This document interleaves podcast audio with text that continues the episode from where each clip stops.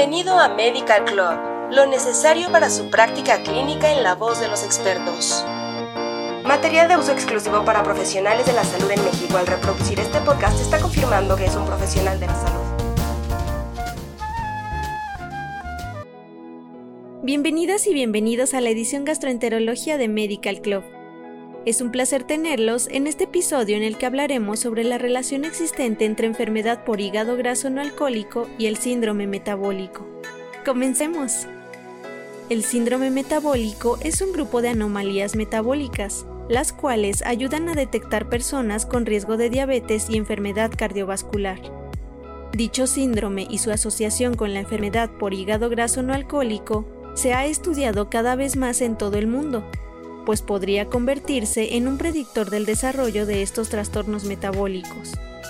Por su parte, la glucosa y los triglicéridos, que son los dos componentes importantes del síndrome metabólico, son producidos en exceso por el hígado graso.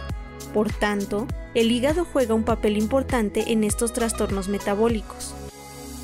En épocas recientes se ha dado a conocer que la enfermedad por hígado graso no alcohólico y el síndrome metabólico comparten un vínculo patológico común llamado resistencia a la insulina, observándose datos clínicos y de laboratorio similares a los encontrados en diabetes y obesidad.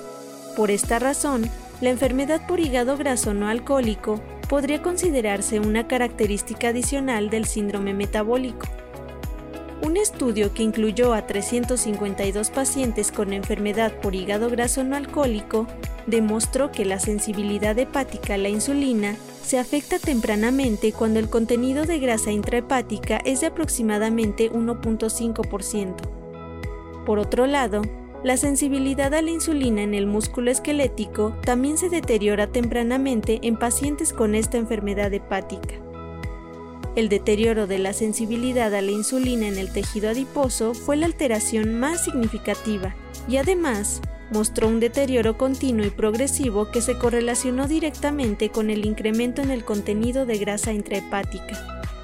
Estos hallazgos confirman la estrecha asociación entre la resistencia a la insulina en el tejido adiposo y la teoría de la lipotoxicidad como factor que regula el depósito de grasa en el parénquima hepático.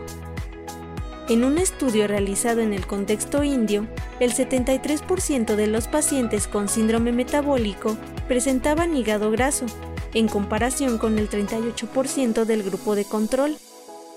El riesgo de enfermedad por hígado graso no alcohólico se incrementa significativamente de acuerdo con el número de componentes del síndrome metabólico. Los pacientes con solo un componente tienen un riesgo 3.6 veces mayor de tener enfermedad por hígado graso no alcohólico, en comparación con pacientes sin componentes de síndrome metabólico. La obesidad es el más común, seguido de diabetes mellitus tipo 2 y dislipidemia. Sin embargo, algunos pacientes no obesos también pueden desarrollar enfermedad por hígado graso no alcohólico en rangos de prevalencia del 3 al 30. Otros factores de riesgo conocidos son sexo masculino, edad avanzada y el polimorfismo PNPLA3 en población mexicana. Esta conexión estricta entre la esteatosis hepática y las disfunciones metabólicas llevó a la creación de un nuevo término para el hígado graso acompañado de otros componentes del síndrome metabólico en adultos, llamado enfermedad del hígado graso asociado a disfunción metabólica. Así concluimos este capítulo de la edición Gastroenterología de Medical Club. Los invitamos a escuchar el siguiente en donde hablaremos acerca de la evolución de la enfermedad por hígado graso no alcohólico a cirrosis por la ausencia de atención médica oportuna. Gracias por escucharnos. Los esperamos, colegas. Esto fue Medical Club